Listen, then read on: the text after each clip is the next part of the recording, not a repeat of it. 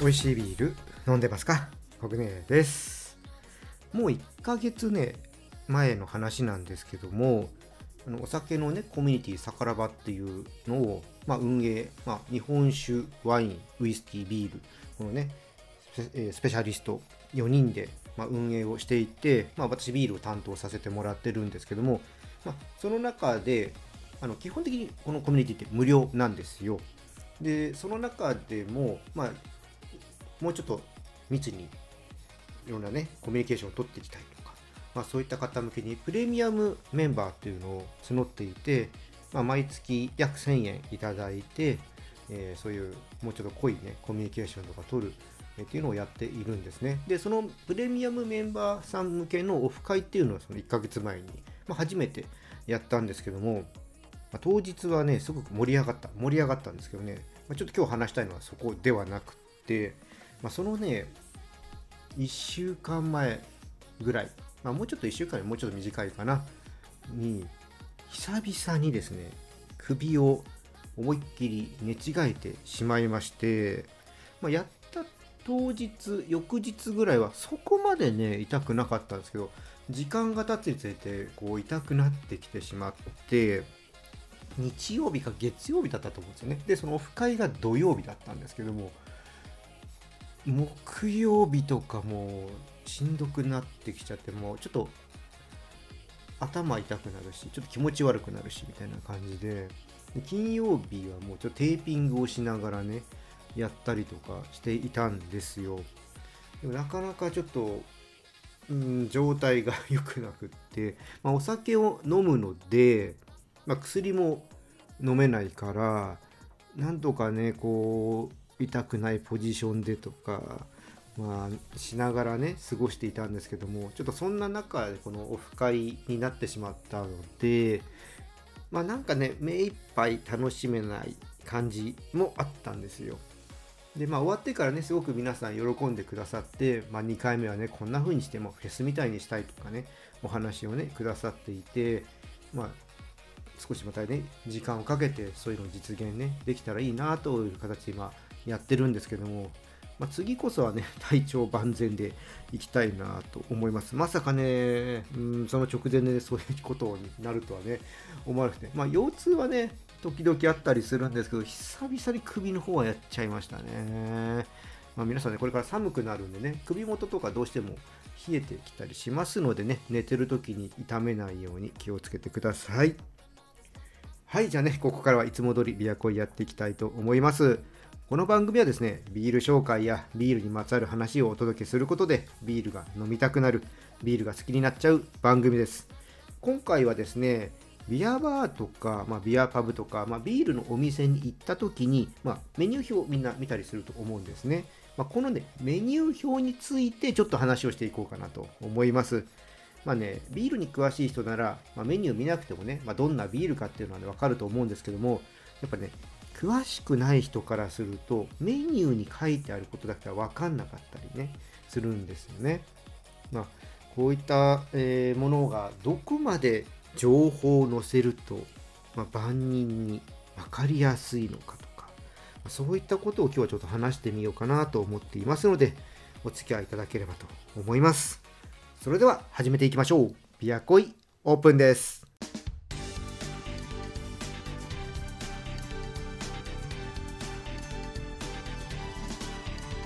ビアコイ改めましてビアコイです。じゃあまずはねちょっとビール乾杯していきましょう。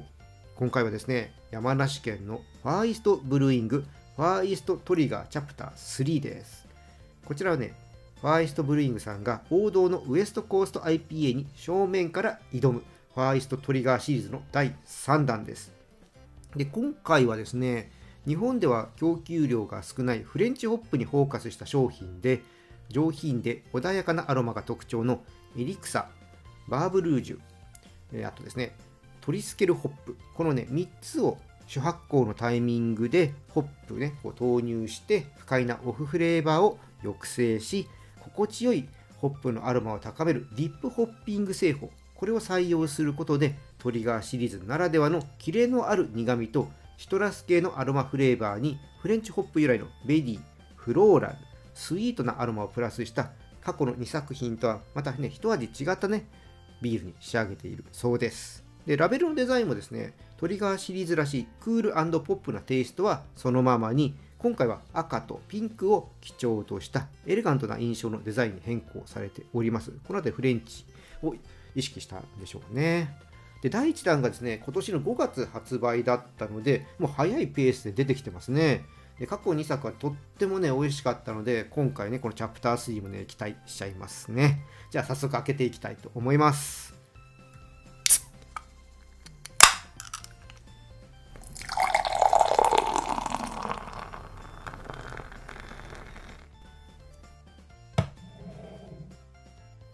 はい。色はですね綺麗なねオレンジが入ったゴールドといった感じでしょうか。じゃあ香りの方からねちょっと見ていきたいと思います。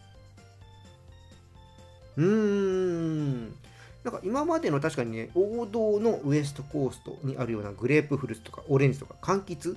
を、えー、意識したような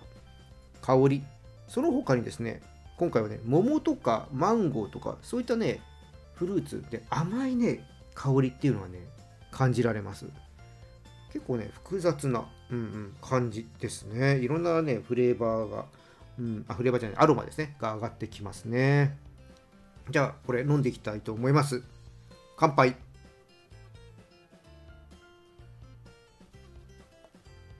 おー。あちょっとね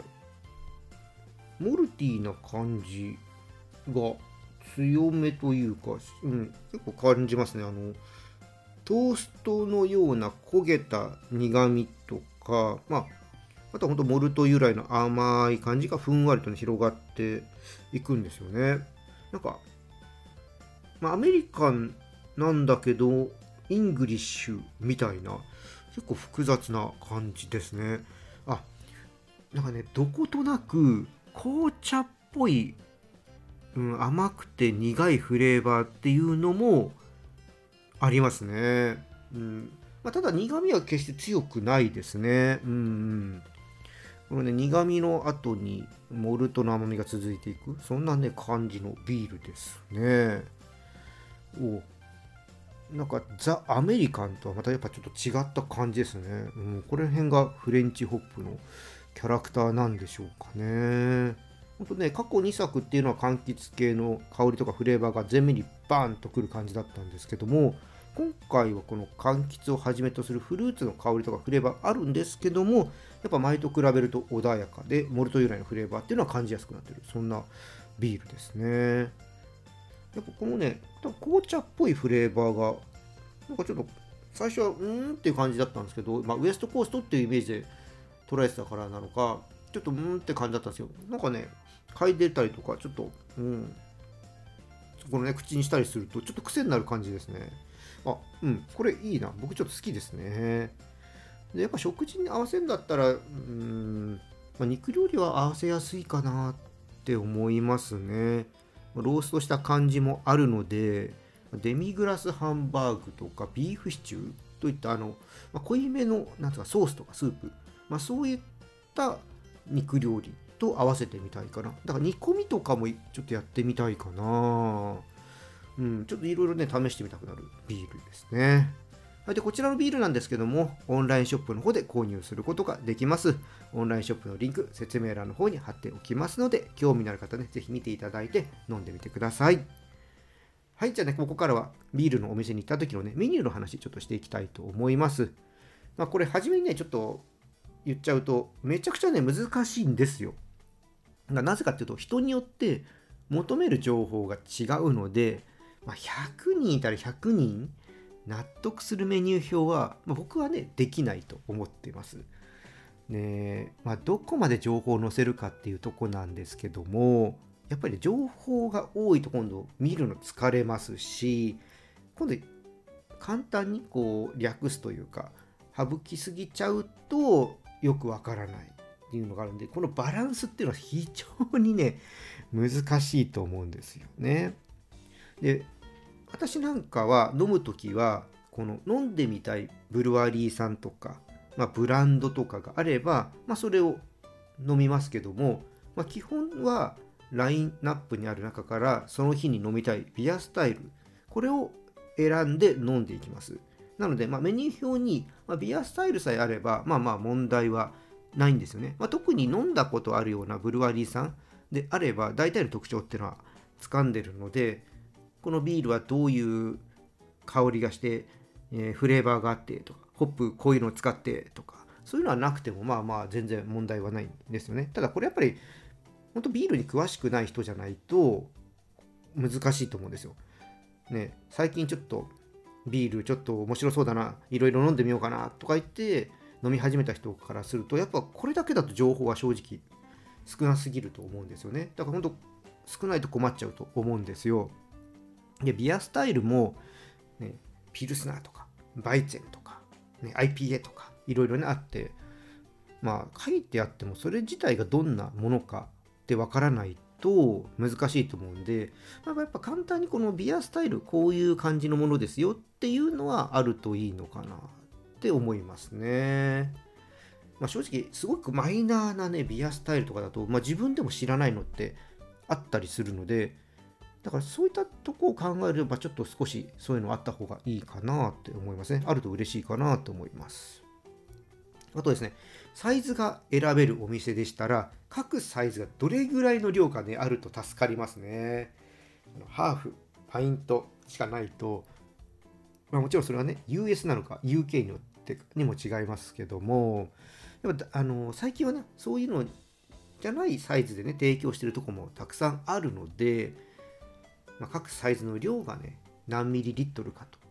書いてあると非常に助かる。そうですね。まあ、特に私なんかはすごく量を飲める方じゃないんでね、この量っていうのが分かるとありがたいですね。だ何杯か飲もうか、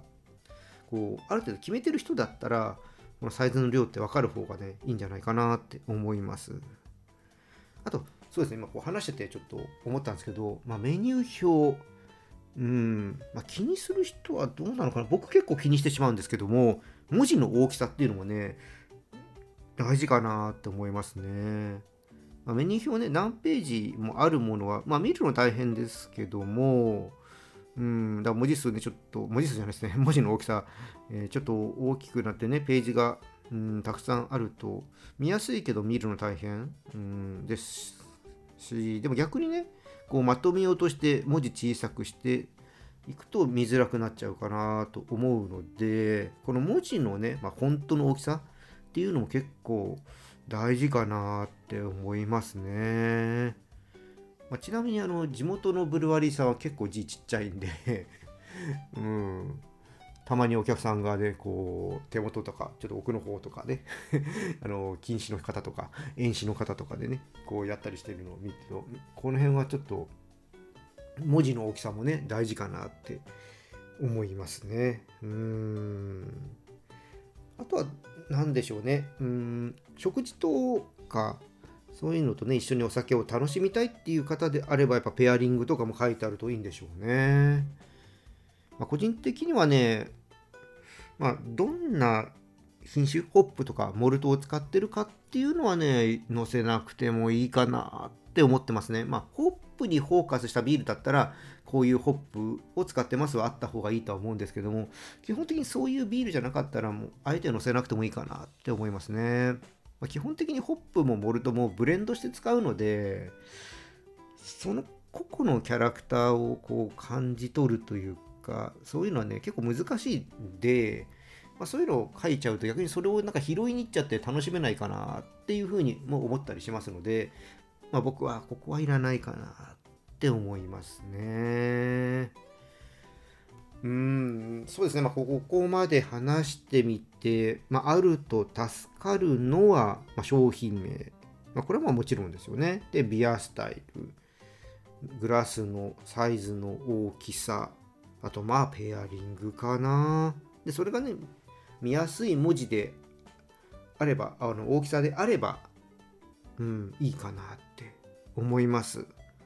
特にビアスタイルはねあるとそのビールの特徴とかがまあ端的でもね分かってきて、まあ、イメージ湧きやすいかなと思いますので、まあ、例えば IPA だったらねホップがガツンと効いたビールとか、まあ、バイセンとかだったら小麦の麦芽を使っていて、ま、フルーティーでちょっとね、えー、もったりとした感じがあるとかまあそういうのがねうんある程度分かってる人だったらそういうのでイメージ湧いてくると思うので本当その辺は端的でいいんで、まあ、あるといいかなって思いますね。まあ、やっぱりどんなビールなのか分かんないと頼みにくいですからね。この辺りはやっぱりある程度そのビールのがイメージできるぐらいの情報があるといいんだろうなって思います。あとはね、文字の大きさとかなんですけど、例えば10種類ぐらい揃えてるとこだったら、まあ、A4 の用紙、両面1枚で書いてあるぐらいがちょうどいいのかなって思いますね。なんか全部表面だけで押さえようとすると、ちょっとちっちゃくなっちゃうのかなと思いますしね。あのまあ、今はね、こうビールで話してるから、まあ、パパッとイメージして話せるんですけど、これが日本酒とかワインのお店に行ったら、まあ、自分なんか全然わからないんで、逆にこういった情報が欲しいなとか、まあ、そういうのがわかるかな。今ちょっと話してて、これ他のね、お酒になったら、こういう情報欲しいなっていうのが、もっと出てくるかなと思うんで、ちょっとね、今度ね、日本酒とかワインのお店行ってみようと思います。